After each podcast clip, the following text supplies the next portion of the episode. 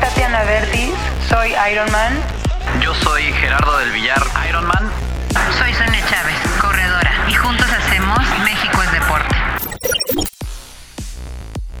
Hola amigos, es Tatiana Bertis de México es Deporte. Me encuentro nuevamente con Gerardo del Villar, quien hace el, podcast conmigo y estamos súper emocionados de estar hoy con Reinhard Picard, que ahorita que lo introduzca bien Gerardo y, y cuente un poquito su historia, sabemos que los va a inspirar muchísimo y la verdad es que es un orgullo mexicano no solo en el deporte en general, específicamente en triatlón de larga distancia, que viene siendo el Ironman. Pues sí, yo la verdad es que sé de Reinhardt por la maravilla de las redes sociales y por el medio del triatlón. Y a pesar de que no nos conocemos en persona, pues he seguido, entre comillas, su trayectoria y él acaba de romper el récord mexicano en Kona, que es el mundial de la distancia Ironman, y em, pues tiene también varios logros. También me parece que este año ganó el Ironman de Whistler, si no me equivoco fue el primer lugar amateur de, de ese evento también.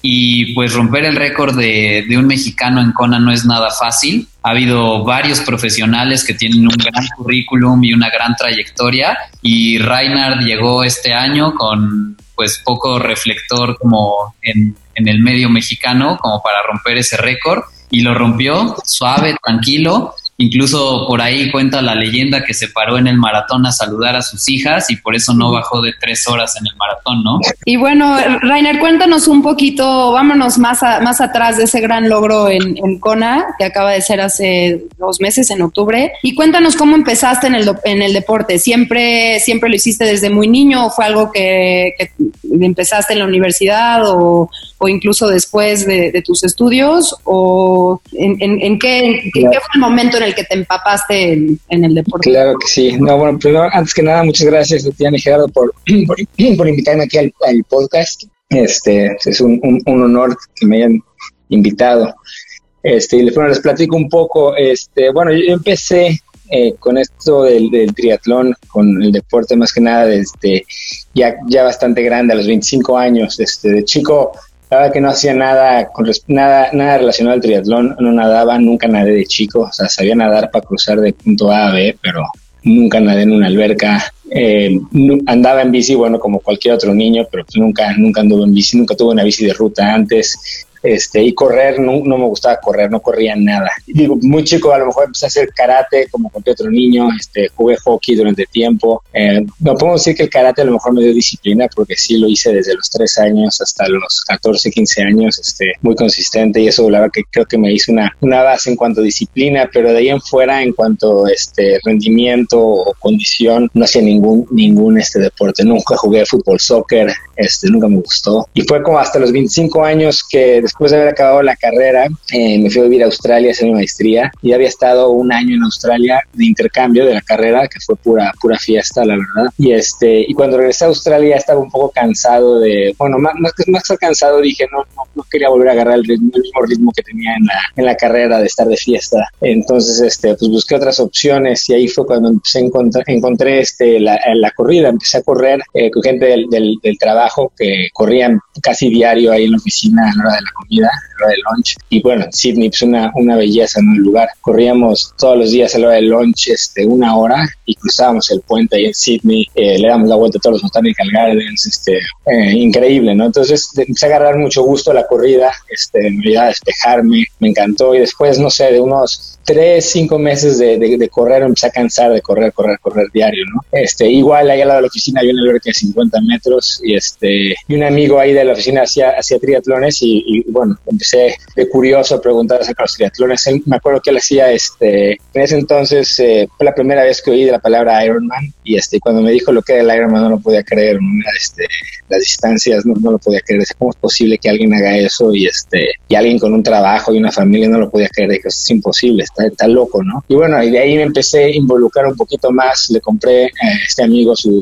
una bici de ruta que tenía de, de metal viejísima, una, una Cannondale creo que de 1980, no sé de cuándo, muy vieja, que prácticamente me la regaló, me la vendió baratísima y con eso empecé y este y pues hice mi primero hice un olímpico que fue en, en, en enero del 2000 2005 este fue la primera, el primer triatlón que hice, el primer olímpico. Y de ahí hice un par de sprints, yo creo, ahí en Sydney también. Y, este, y a finales de ese año fue que decidí hacer un medio Ironman. Igual lo hice sin, estaba que sin coach, sin, sin entrenar con un grupo. Bajé, me acuerdo que, que googleé ahí un, un, este, un entrenamiento, eh, lo bajé y con un amigo de Venezuela que vivía en Sydney con, conmigo empezamos a entrenar juntos o cada quien por su lado, pero sin ninguna base, sin ninguna este, me acuerdo la primera vez que nadé en una alberca de 50 metros que, este, según yo estaba muy fit y, me acuerdo que no pude ni cruzar la alberca, ¿no? la mitad me tuve que agarrar del, carril, este, casi me ahogo. Y ¿qué es esto? Y pues así empecé y después de haber hecho el primero, este, la verdad que sí me piqué mucho, fue algo que fue como un reto.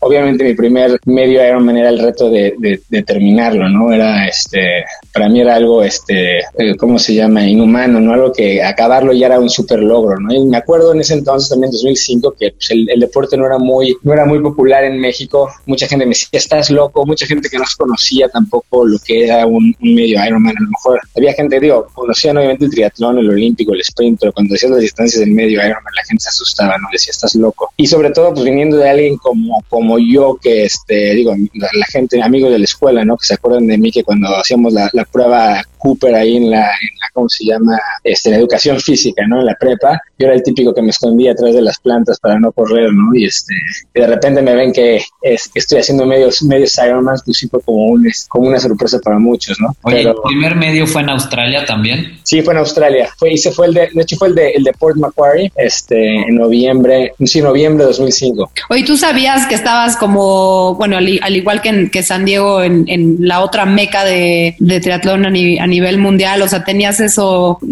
consciente o te fuiste dando cuenta un poquito? Porque tienen, o sea, grandes leyendas y, y ejemplos a seguir de atletas australianos que la verdad es que creo que cuando todavía, por ejemplo, en México era muy desconocido el triatlón de larga distancia, pues ahí ya era Biblia, ¿no?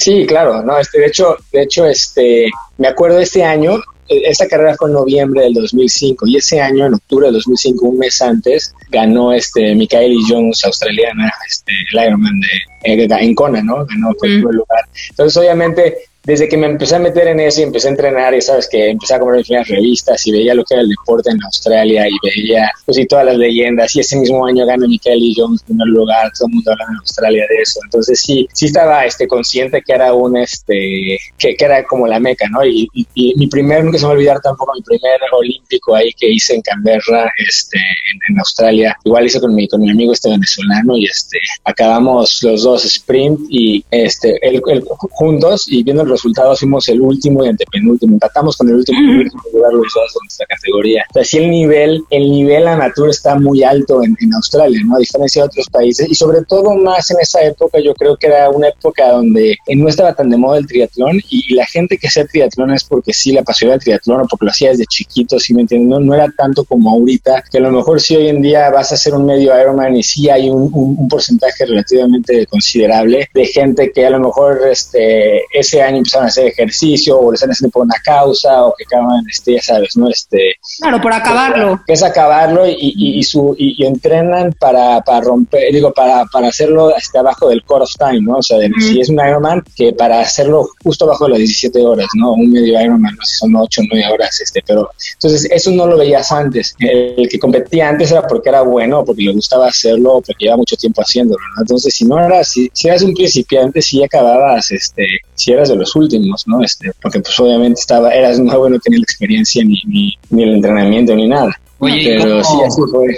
¿Cómo te fuiste clavando y cómo fuiste mejorando? Porque pues sí, el nivel en Australia es muy alto y como dices, igual y acababas en los últimos lugares, pero ¿cómo es que fuiste mejorando hasta llegar a estar pues en el top 10 de Kona hoy en día? Pues mira, este, digo, sí tuvo que ver, la verdad que yo me sorprendí cuando hice mi primer medio Ironman que entrené, la que entrené muy, muy poco, ya viendo ahorita en resultados o sea, entrené muy, muy poco, este, y, me, y, no me fue mal, ¿no? Hice, hice 5 horas 27 y, y, y, sobre todo lo disfruté. Me acuerdo de haber acabado esa carrera y, lo que sentí cuando crucé la meta fue lo que, este, que dije, lo quiero volver a hacer. Es como cuando trabajas, este, no sé, de un juego mecánico cuando eres niño chiquito y dices, lo quiero volver a hacer otra vez, otra vez. Es ese, ese sentimiento, ¿no? De que me acuerdo de haber regresado y, volver, a, volver a meter internet a buscar una carrera que viera este, pronto, ¿no? Entonces, este, eso fue en noviembre y en mayo fue el medio Ironman de, de Boston, Western Australia, y ahí fue donde decidí inscribirme a ese. Y parece entrenar un poquito más, este, también sin ningún coach ni nada, bajando mis herramientas de internet y todo. Y cuando hice ese fue cuando realmente me di cuenta que sí, que sí tenía un potencial, pues, un potencial, ¿no? Como cabeza, esa carrera la acabé creo que en 4.42, este, bajé de 5.23 o 5.25 a 4.42 en, en, este, en cinco meses, ¿no? O sea, ahí fue cuando dije, pues sí, sí creo que tengo algo, tengo algún potencial porque mejoré muchísimo y sobre todo lo que más disfrutaba era el entrenamiento, ¿no? Este, ahí en Australia. Entonces, este, así me empecé a picar empecé a entrenar más, este, siempre solo, solo salí con algunos grupos. ¿Seguías con la bici Cannondale? Ahí no, fíjate, para el, para el, para el medio Ironman, para el segundo medio Ironman ya cambié una, este, una Quintana no me acuerdo, una Titania, este, ya fue un gran upgrade, la verdad que sí, este, sí fue una gran diferencia. Pero también digo, o sea, lo que digo, si, si volviera a hacer las cosas igual, las, este, si volviera, si volviera a repetir todo, lo haría igual, ¿no? Este, empezar con una bici lo más básica, porque ahora sí que cada cambio lo sentía como, lo sentía muchísimo. Y me ayudaba. Entonces, este, sí, este, eh, digo, fue eso y fue, fue el, haber, yo creo que el haber dándome cuenta que, este, que si, había algo, o sea, sí podía mejorar o, con poquitos cambios que había hecho, sí, sí las mejoras eran mucho y, este, y sobre todo que, disfrutaba muchísimo el entrenamiento, ¿no? No me costaba, no me costaba trabajo despertarme a las 5 de la mañana, 5 de la mañana, porque sí, estaba trabajando tiempo completo, estudiaba tiempo completo también, entonces, este, sí estaba, o sea, yo me iba a la escuela a lo mejor a las 8 de la mañana y regresaba a las 6, 7 entre escuela y, este, y trabajo, entonces sí, me tenía que esperar muy temprano y a la hora de la comida, que, tenía una hora de comida, yo ya nadaba, lo que sea, pero lo disfrutaba, entonces eso fue como que me, agarré, una, agarré una rutina que me gustó. Y luego, este, después de, de, mi maestría regresé a México y ahí fue donde tuve un, un año que, que, no hice mucho, prácticamente nada, de hecho mi luz no la desempaqué, ¿no? Porque regresé a México, este, a buscar trabajo y a los dos, tres meses salió una oportunidad de irme a vivir a Hong Kong y, este, y la tomé y me fui a Hong Kong y bueno, yo ya conocía Hong Kong y cuando decidí irme a Hong Kong dije, pues ahora sí que se terminó eh, lo poco que llevo en triatlón, pues aquí se acabó, ¿no? Porque dije, en, Hong Kong es imposible andar en bici. Este, no sé, la, gente que conoce, que, que ha ido a Hong Kong, se puede, se, te acuerdas de Hong Kong, lo que es una locura, ¿no? Si crees que en México es difícil, ahí es todavía más, este, les digo que es un caos, este, no, no hay, es, digo, yo pensé que era imposible, ¿no? Estuve en, en los primeros cinco o seis meses en Hong Kong sin andar en bici, sin hacer nada, y en mi desesperación, después de cinco meses de, de, dije, debe haber algo, empecé a buscar y encontré que sí un grupo de gente que, que entrenaba para, para, muchos ciclistas y mucha gente que hacía, este, o no mucha, pero que había una, un grupo considerable de, de, expats que este, estaban metidos en el mismo rollo. Entonces, la ironía, este, ¿no? Porque ahorita, pues, el, el, grupo este acaba de el chino acaba de comprar Ironman y ahora ya es como creo que la población que más crecimiento está teniendo en sí bueno ahorita ya exactamente. ahorita ya es otro rollo sí no ahorita ya es este ya Asia Asia cambió. En los últimos 10 12 años de que, desde que estuve ahí este ha cambiado muchísimo no pero, pero sí, di con este grupo de, de expats que sí estaban este, obsesionados con el triatlón, un excelente nivel empecé a entrenar con ellos y ahí fue donde verdaderamente me enganché en el deporte. Este, digo, vivía solo en, Hong Kong, este, ahí todavía no me casaba, eh, no tenía hijos, no tenía nada, entonces este, ahora sí que trabajaba y entrenaba. Y, este, ahí sí me, y, luego, pues obviamente todas las carreras en Asia hicieron, este, cambia todo, ¿no? Porque eh, a diferencia de ahorita en Estados Unidos, que pues, por más que vayas a diferentes lugares en Estados Unidos, prácticamente es, es, lo mismo, muy parecido.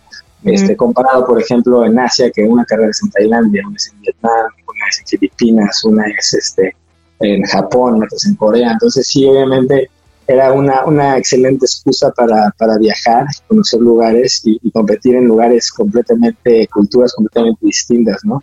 Entonces, este, así empecé a ser un grupo de amigos, empezamos a viajar a diferentes carreras, ya nos conocíamos, este, carrera que llegaba en Asia, la verdad que ya conocía bien al comentador, conocía a, la mayoría de la gente, porque expats al final dentro de, todo Asia son pocos los expats que hacen este eh, triatlones, ¿no? O Ironman en ese entonces. Y la mayoría de tu entrenamiento era indoor, ¿no? Me imagino, o sea...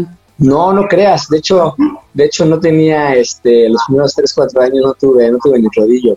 O sea, todo era fuera. Increíble, pero Hong Kong este, es un súper lugar para andar en bici, nada más que tienes que salir muy temprano. O sea, salía a las 5 de la mañana y tenía que estar de regreso a las 7 y media porque sí, ya después el tráfico se ponía, este, se ponía bueno. Pero fuera de eso, este, albercas, albercas, un mundo de albercas este, olímpicas de 50 metros por todos lados, públicas, que pagabas, no sé, 2, 3 dólares y podías nadar. Este, así que digo, se, se prestó el, el, este, increíble, pero lo que nunca pensé este, en Hong Kong, eh, bueno, se, dio y eso fue lo que hizo que, que, este, que mejorara mucho, ¿no? Y, sobre todo que empecé eh, un, un, grupo de amigos, un, me de un lugar completamente distinto, del otro del mundo, donde no conozco a nadie, y desde el principio hice un grupo de amigos relacionados en, el deporte, ¿no? Entonces, eso también ayuda mucho cuando estás en el mismo chip, con el mismo grupo social, donde todos, eh, todos tienen el, mismo interés, este, ayuda mucho. Este, claro, y te fuiste, o sea que también me, me, imagino fue una gran sorpresa, o sea, cuando ya estás dispuesto a dejar algo ir, cuando, o sea, como como bien comentaste, de que ya, ya te ibas así de, en plan, no creo que voy a poder entrenar ahí, chance adiós triatlón por este tiempo en mi vida. Y, pues sí era para ti, o sea, todo se te acomodó para que de hecho tuvieras un, buen desempeño en tu tiempo en China. Sí, exacto, así, así fue. Este, y bueno, y todo todo se alineó y, así fue que, este, que, me, que me enamoré del deporte y me enganché y, y más que eso se hizo como un...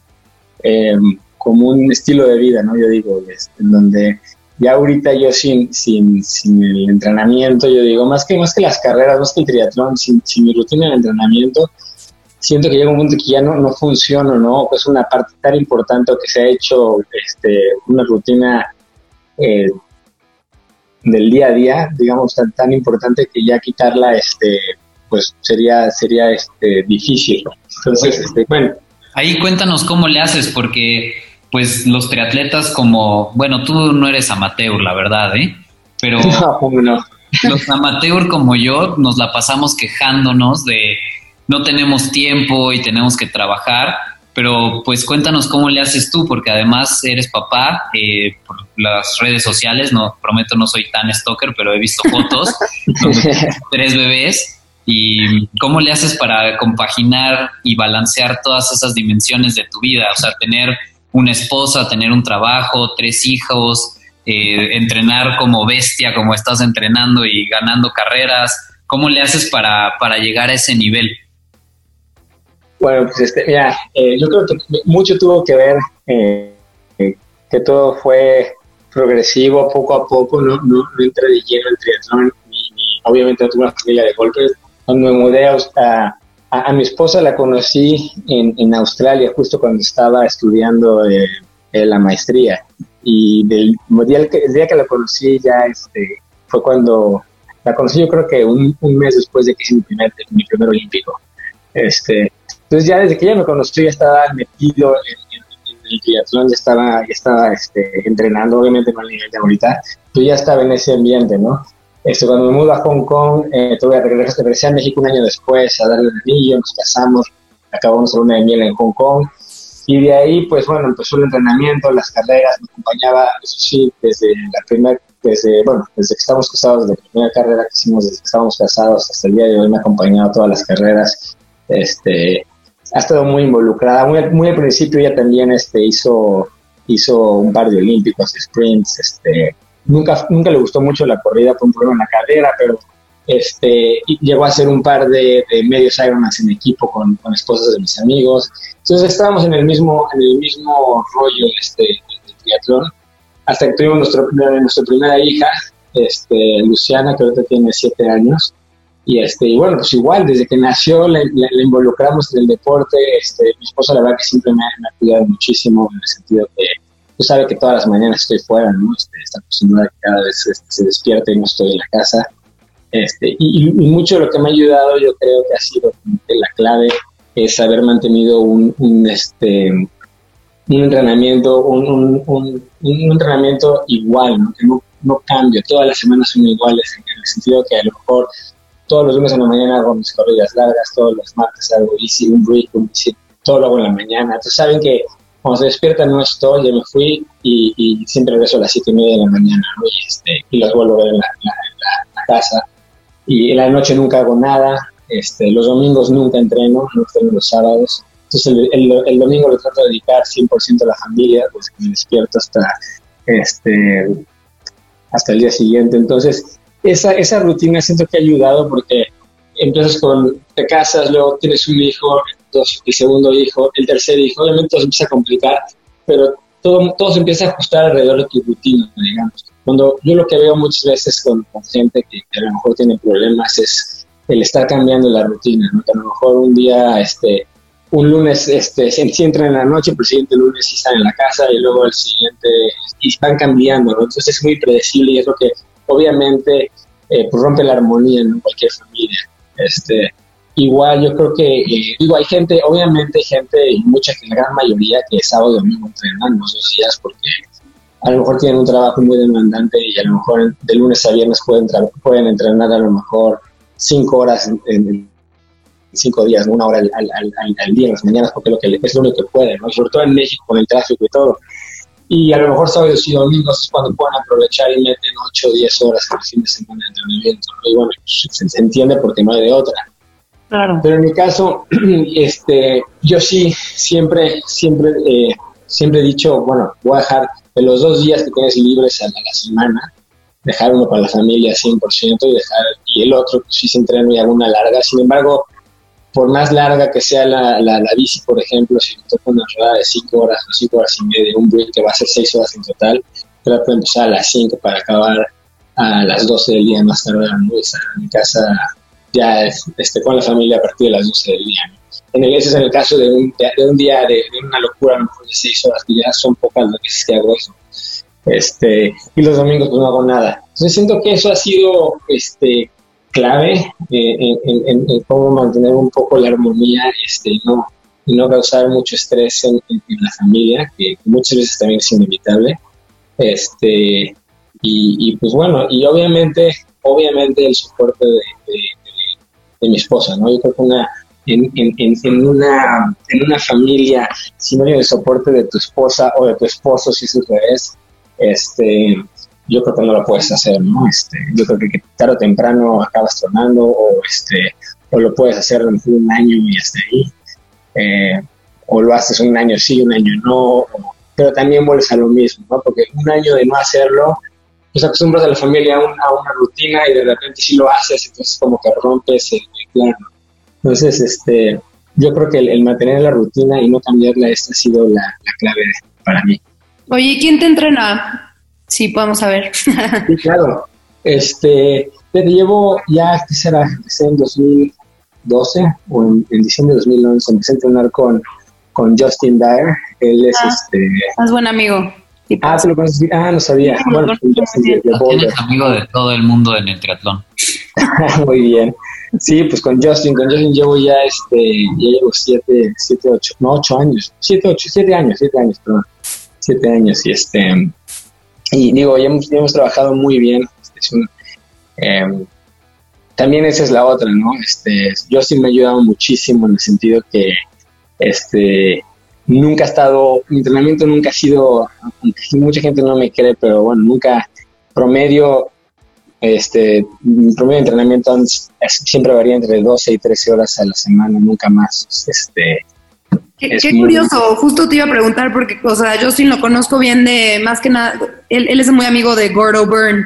Eh, su esposa, este, Mónica, es una supernadadora y él, él es como también leyenda old school del triatlón porque él era creo que de stockbroker o algo así de finanzas muy picudo y, y, gordito y no sé qué y se clavó a un grado de yo creo que 2% de grasa, o sea, muy picudo su, o sea, los extremos a los que, a los que llegó y, los, obviamente los que, tuvo, pero fui a un camp con ellos en, en Arizona, eh, que es de Epic Camp, los que hacían, Yo Ah, estaba claro. muy chiquita, o sea, era mucho, pero el volumen era, o sea, yo acabé enferma, o sea, enferma como de influenza, pero vómito. o sea, entonces me da, o sea, me intriga mucho, ¿no? Que digas que sí, o sea, calidad sobre cantidad, pero, pero vienen de una escuela que antes hacían un volumen, o sea, obsesivo, ya demasiado, como que entrenaban como si fueran puramente ciclistas, puramente nadadores. Sí, sí, sí. Sí, Gordo, bueno, Gordo, Gordo este, y Justin eran socios y este eh, en Endurance Corner. Y bueno, y, son, y tienen, yo, yo conocí a Justin porque yo quería entrenar con, con Gordo, lo busqué en 2011 y este y tenía el roster lo tenía full, tenía 50 atletas y me dijo, sabes que ahorita no tengo no tengo espacio, de hecho estoy, me dijo, estoy tratando de bajar el número de atletas, pero tengo un coach muy bueno y me presentó a Justin. Y, este, empecé a trabajar con Justin y fue lo mejor que me pudo haber pasado. Digo, ahorita doy, doy- gracias a Dios que no tuvo espacio gordo en ese, en ese entonces, porque sí, el método, aunque son, aunque eran socios y todo, el método de entrenamiento es muy diferente entre Justin y. Yo creo que cada, cada quien tiene su estilo y este y con Justin ahora sí que me, me, ha, me ha ayudado mucho el, el, el, sobre todo mantener el balance, ¿no? Porque si por mí fuera, yo creo que entrenaría muchísimo más. Muchas veces, y sobre todo al principio, yo este, acababa donde le decía, es, es, ya con eso es suficiente, me decía, ya no necesitas hacer más. Oye, ¿por qué no estoy haciendo este long rides de 5 o 6 horas? No, porque no necesitas, no, es necesario. Oye, ¿por qué no me estás mandando una vez a la semana el track? No es necesario. Nada más me decía, por ejemplo, con dos, tres veces de una carrera es suficiente para ti. No necesito mandarte al track este, todas las semanas. Entonces, este, él también como que me agarró mucho el modo y eso también es, es esa clave, ¿no? El, tener un, un, coach que te entienda, un coach que de verdad te, te ponga un entrenamiento este, personalizado. Este, yo de verdad que no puedo con los coaches que, que tienen a 50, 60 atletas porque obviamente para, digo, cada quien, pero para mi gusto yo creo que es alguien que es copy-paste a todos, porque no hay forma de personalizar 50 o 60 planes a, que todas las semanas, ¿no? Okay. Este, entonces sí, con Justin siempre he trabajado, eh, me sube semana por semana. Hay veces que, hay veces que un, un domingo checo mi Training Peaks y me ha puesto nada más de lunes a miércoles y me ha puesto lo demás porque quiere ver cómo, cómo hago lunes, martes y miércoles para decirlo de lo que queda de la semana. Entonces, es demasiado personalizado y, y, demasiado este, meticuloso en el sentido que sí está viendo todo el tiempo que estoy haciendo y cómo lo va modificando y así es como me ha llevado a, a donde estoy ahorita sin, sin, este, sin hacer semanas de 20, 25 horas como hay gente que lo hace, ¿no? Entonces... Oye, te tengo ahí dos preguntas de Justin y del coaching. La primera es rápida, ¿ya le ganas a Justin? Bueno, este, sí, no sé, curioso, pero en Icona sí hice mejor tiempo que, que, que, que Justin, que él ha estado como cuatro o cinco veces en, en Icona como age grouper y como profesional. Sí. Y este, y creo que sí, nunca, nunca he hecho mejor tiempo que, nunca, nunca he hecho un mejor tiempo que el que hice yo ahorita. Que yo no sabía, me lo dijo como unas, una o dos semanas después. Me dijo, oye, la próxima yo te voy a pedir tips a ti porque tienes mejor tiempo que yo, no podía creer, y qué chistoso. Y la Pero otra sí. es, ¿qué hiciste diferente este año 2019? Porque pues creo que te fue mejor. O sea, ganaste Whistler y rompiste el récord mexicano en Kona y quedaste, ¿qué quedaste? Sexto lugar eh, overall en amateur en Kona y tercero de la categoría o algo así, ¿no? Sí, ahí, correcto, sí. Ahí vi el video con Vanessa Huppenkotten y pues nada, o sea, le ponía más atención a ella, pero sí me acuerdo de esos datos. Me imagino. Sí, este, sí, exactamente. Fue sexto, sexto overall y tercero en, la categoría. Y este, yo, mira, honestamente, te lo digo honestamente, no tenía ni idea que pudiera llegar a, a hacer eso. O sea, este, los últimos dos años tuve dos problemas mecánicos ahí en Kona. El primer año tuve un problema con los cambios y perdí como 14 minutos.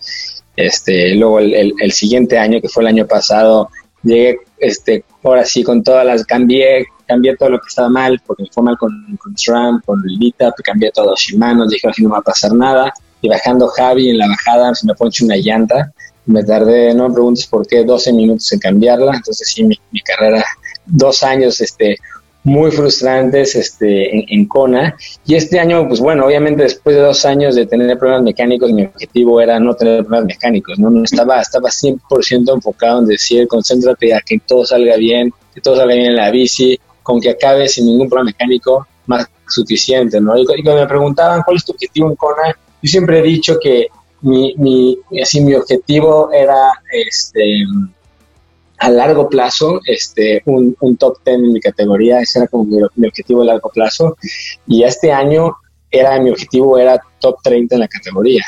Este, ese era mi, mi, objetivo realista. Yo decía, yo creo que, yo creo que si todo sale bien, puedo estar en los top 30 de mi categoría. ¿Aún después de ser el campeón de Whistler? Sí, sí, sí, sí, definitivamente, porque Whistler, digo, obviamente es un Ironman, este, pero solo que Whistler, eh, de, los 1600 age groupers eh, amateurs, a lo mejor había 20 eh, o 25 em, o a lo mejor 30 competitivos, incluyendo todas las categorías, ¿no? Y, los demás, pues, este, gente que quiere nada más terminarlo, que tiene su propio, este, va, va por su propio tiempo, lo que sea. Pero cuando llegas a CON estás hablando que, bueno, si son 200 en mi age group, en, mi categoría, esos 200 en 160 o 170 acabaron en podium ese mismo año, o 150 acabaron en un podium ese mismo año, y así con todas las categorías, ¿no? Entonces, Kona es completamente diferente, ¿no? Y, es como, hay mucha gente que me ha tocado ver, este, que es la primera vez que, que van a competir en Kona y dicen, no, yo creo que voy a, voy por esto, voy por esta posición. Y yo digo, no, digo nada, pero por ejemplo lo digo, Kona no es un lugar donde tú puedes llegar a, sentirte así el muy, tienes que llegar con la cabeza baja y, humilde en el sentido que, pues todos los que están ahí han quedado prácticamente en podium, pues sí, en podium, ¿no? Todos, todos los que están en esa carrera. Entonces, este, pues yo obviamente siempre he respetado mucho Kona, siempre este, pues veo la calidad de atletas que hay, que es, un, nivel altísimo y, yo honestamente pensé que... ¿Perdón? ¿Cuántas veces has ido a Kona? Esta fue mi, esta fue mi sexta, mi sexta vez. Entonces sí, sí ha sido, y te digo, la mejor que había quedado creo que había sido posición a lo mejor 38 o 40 en mi categoría, ¿no? Ni siquiera general 100 o 100 o 100, y tantos. Entonces, pues ese era mi, ese era mi, este, mi, benchmark, ¿no? Este, decía, bueno, un top 30 en la categoría hubiera sido lo mejor. Y sí, este año, a tu, pregunta de qué hice diferente, en realidad no hubo nada, no hubo absolutamente nada puntual que hiciera diferente. Este, eh, checando, porque también metí a ver Training Peaks, este, lo, lo que hice en, en, la bici, en la nadada, en la corrida, exactamente el mismo volumen que el año pasado, que el antepasado.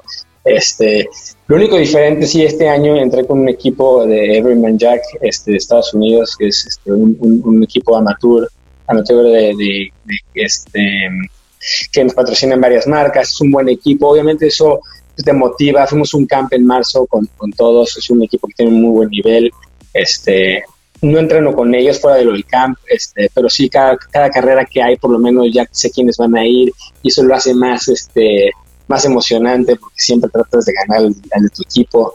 Este, ya eso cambió un poquito la dinámica en ese sentido, este, pero en cuanto a entrenamiento y todo, no, hubo nada puntual que cambiara. Eh, a lo mejor también un poco influye que, que, ahora en San Diego, a diferencia de cuando entrenaba en Hong Kong, puedo ser un poquito más, más flexible con los entrenamientos. Este, si un día, por ejemplo, eh, si un día me duermo tarde por algo, porque como trabajo ahora con el horario de Hong Kong, trabajo a veces de noche, ves que me duermo a las 12 de la noche, una de la mañana trabajando, entonces ya no me tengo que despertar a las 5 de la mañana a entrenar, eh, porque si en Hong Kong no me, no me entrenaba a las 5 de la mañana ya no puedes entrenar por el tráfico y todo. Entonces aquí tengo un poquito más de flexibilidad que a lo mejor puedo entrenar un poco más tarde. Este, eso también yo creo que me ayudó pero, pero sin embargo no, no hubo nada, no hubo nada puntual, la verdad. Yo creo que fue un este fue simplemente el tiempo, la, la, consistencia con, con, el entrenamiento y, y, que de repente hizo clic, ¿no? Esos, esos a lo mejor 10 años que llevo haciendo Ironman y que llevo entrenando eh, constantemente sin parar durante 10 años, de repente hizo, hizo clic y todo, todo, todo en la carrera se puso, este, se puso a mi favor en el sentido de que todo salió bien este, en la bici me sentía muy bien, nutrición me fue perfecto, yo venía pasando gente y decía, bueno, este, ni, pienses mucho, no vaya a ser que te sientas mal de repente, es como que son cosas que no quieres pensar, este, nunca, eh, nunca sabía en qué posición iba y, fue hasta que, me, bajé a correr y este, me acuerdo que había Enrique Limón de Triméxico y este, me dijo, vas en lugar onceavo de tu categoría, y cuando dije, onceavo de mi categoría, dije, no puede ser, Y todavía dije, bueno, a lo mejor, a lo mejor logro pasar por lo menos uno y que no me pase nadie para ser top ten. Y ese, ese, o sea, eso en mi cabeza era, vas por el top ten, vas por el top ten, y este, y así fui corriendo todo el tiempo, ¿no? Pensando en el top ten. Pasaron, pasó todo Ali Drive, que son los primeros 10, 12 kilómetros, y seguían en, en onceavo, ¿no? No había pasado a nadie y nadie me había pasado.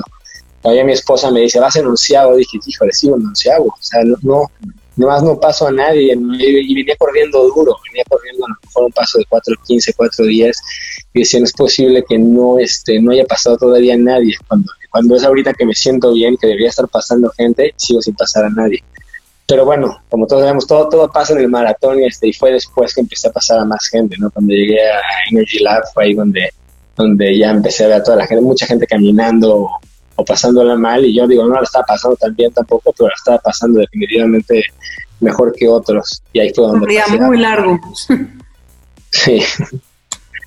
No, y como dices, o sea, esas 10 mil, o sea, le diste al clavo, yo creo que, o sea, de todos esos 10 años que has estado, pues es la teoría de las 10 mil horas, ¿no? O sea, el clic lo tienes que, claro que tiene que ver, pues el factor de, de vamos a llamarle suerte, de que no tengas algún, algún tema mecánico, que todo se te alinee, que no te caiga algo mal, ya sea en los días previos que algo comiste que te hizo mal al, estómago, que te dio una gripa. Pero la verdad es que de la parte del entrenamiento y del fitness, no hay milagros, hay, hay trabajo duro sobre muchos años y con mucha cabeza de seguir con esa persistencia y, y, y querer lograr ese objetivo que, que muy claramente te pusiste.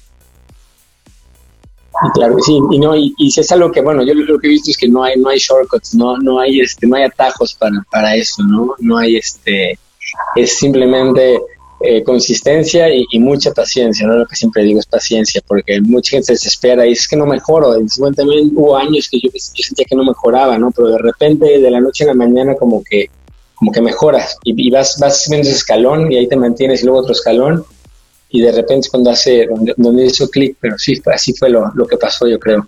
Oye, Rainer, hay una parte que ahorita me llamó mucho la atención que decías, si algo cambió es que de Hong Kong a California tengo como más flexibilidad para entrenar y este es un tema que nos apasiona a Tatiana y a mí. Eh, ¿Cuáles son las diferencias que tú ves entre México y Estados Unidos u otros lugares para entrenar y en el deporte? ¿Y qué crees que nos haga falta? Digo, ahorita Tatiana también te va a preguntar porque ese tema le apasiona, pero cuéntanos un poco de cuál es como tu opinión al respecto. Eh, ¿Qué es lo que nos está faltando en México como para que podamos dar ese salto y liberemos el potencial? Además de pues lo que acabas de contar, ¿no? Que, que en Hong Kong y en México hay mucho tráfico y no puedes salir a ciertas horas, pero en tu opinión, ¿qué nos hace falta? Bueno, este, ya, yo, yo creo que son dos cosas, dos cosas este, principales que yo veo. En mi caso, eh, la parte de, de, comparar México con, Estados Unidos o con cualquier otro lugar del extranjero es un poco, en, mi caso particular, es un poco la parte cultural, en, en, donde yo crecí con un grupo de amigos a lo mejor que no hacían ejercicio, que no estaban metidos en, en este, digan tu triatlón o lo que lo quieras llamar, pero en ese en, en, en, ese, ¿cómo se llama?, ritmo de, de, despertar temprano, hacer ejercicio. Entonces, obviamente, cuando tienes un grupo, tengo varios amigos que crecimos desde los 4 o 5 años, desde, desde, desde, el kinder estamos juntos, y pues cuando van a México somos los que salgo y siempre son planes de salir en la noche y son, son planes y es difícil, muchas veces es difícil, este, pues no, no quieres ser antisocial, pero tampoco puedes salir a cenar o ir a, a un bar, dormirte a las 2, 3 de la mañana y salir a las 5 o 6 de la mañana. Entonces, esa parte cultural, sobre todo muy, ahorita, ahorita ha cambiado y eso es algo que me da mucho gusto en México, como, como cada vez veo más gente corriendo, como más, cada vez más grupo de, este, de, amigos que a lo mejor en vez de, este, ponerse de acuerdo para ir a, a, cenar y a un antro, se ponen de acuerdo para ir a, a correr a la pila el sábado en la mañana, ¿no? a lo local o salir a rodar a teques o lo que sea. Entonces eso, eso empieza a cambiar, cuando hace 8 o 10 años era imposible, ¿no? Entonces, se reían cuando se llamó muy temprano. Entonces la parte cultural siento que, que este, eh, o social más bien, social, es, es cuando se apuesta mucho trabajo. Y luego, pues, este, yo la verdad que admiro mucho a la gente que, está haciendo, sobre todo en la distancia completa, Ironman en, en México, porque sí, sí, es, sí siento que es muy difícil la, parte de los entrenamientos largos. En el caso de hacer una rodada larga, no es muy difícil ponerte un rodillo 5 o 6 horas enfrente de una pared o una tele, lo que sea, en un cuarto cerrado. también, si quieres una rodada larga, pues tienes que ir a lo mejor a, tienes que manejar una hora y media, dos horas para llegar a un punto donde puedas una rodada larga.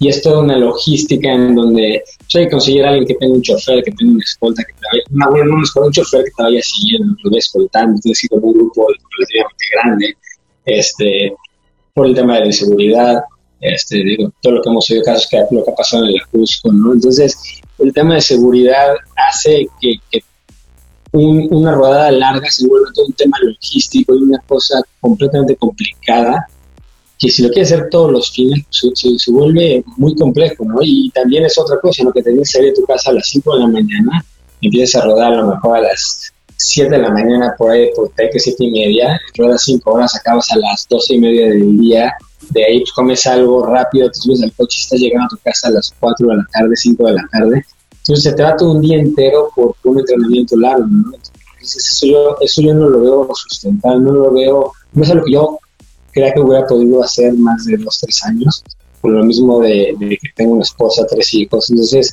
siento que esa parte está muy difícil en México, este, a lo mejor una distancia como un medio Ironman olímpico, solamente más, siento que es un poco más manejable en el sentido, y, y, esa es la, la, principal cosa que yo veo, ¿no? La, la falta de, de, lugares donde entrenar, este, eh, y, la otra, pues obviamente el tiempo que uno pasa en México en el, tráfico, ¿no? Este, te vas a cualquier lugar y estás una hora en el coche y de regreso una hora, hora y media, te ponen dos horas y media, dos horas y media de entrenamiento, pues es lo que, lo que yo hago al día, ¿no? O sea, no hago dos horas, dos horas y media, no hago más. Este, pero yo nunca estoy en el coche más de 10, 15 minutos al día. Entonces, al final todos tenemos 24 horas al día, este, damos 8 para dormir o 6, 8 para dormir, este, trabajamos 8 horas al día, 10 horas y lo que, lo que sobra es lo que podemos usar para entrenar, ¿no? con la familia, eh, etcétera. Entonces, en México, pues este, el tema del, del tráfico, el tema de la inseguridad y, la parte social son las tres, los tres factores yo creo que,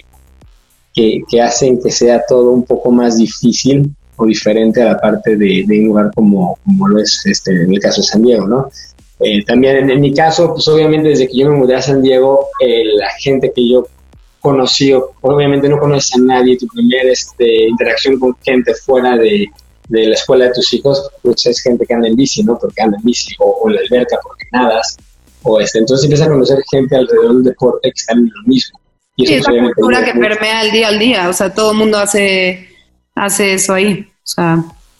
Claro, sí, sí, sí. Eres bicho raro ahí si no lo haces. Pero como bien dices, o sea, a ver, ciudades grandes con esos temas de tráfico y inseguridad o contaminación, o sea, todas ciudades grandes por todo el mundo tienen eso, pero yo creo que cuando, cuando va cambiando poco a poco la cultura, que pues en primer lugar mexicanos como tú que están sobresaliendo y que están llevando el nombre de México, el, el deporte mexicano este, en alto a nivel internacional, pues ayuda, ¿no? A motivar a los demás y cada vez más, más gente participando que meten a sus hijos y en, uno a uno suma y, pues vamos cambiando un poquito el chip y la cultura porque la verdad es que México tiene, digo yo, de que crecí en Estados Unidos casi toda mi vida, cuando llegué y vi los paraísos que tenemos para entrenar, lugares con altura, de playa, los, todos los pueblos mágicos que se prestan para eso, o sea, que poco a poco vaya cambiando no solo la cultura local, pero que también pues aporten el tema de carriles de bici, respeto al ciclista, este,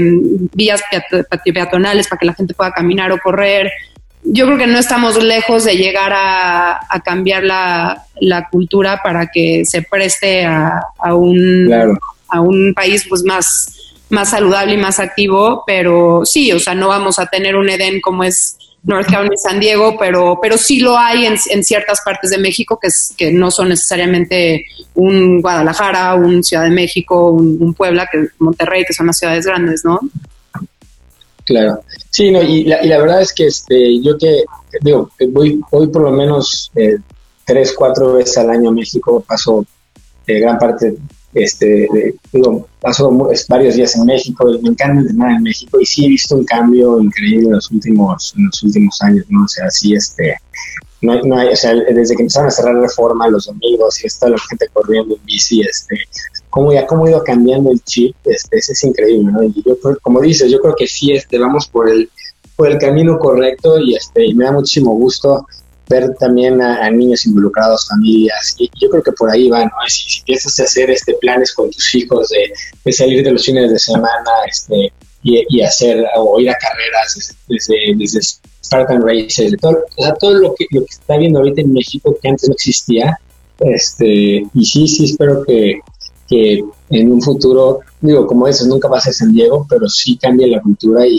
y haya, y, y, todo el mundo se empieza a mover más alrededor del deporte que de otras cosas. Pues sí, la verdad es que estamos muy agradecidos y contentos por haber platicado contigo, Reinhard. Eh, la verdad también eh, hay esperanza para los amateur como yo, que, que no somos campeones del mundo como Tatiana o que tenemos el récord mexicano en Kona como tú.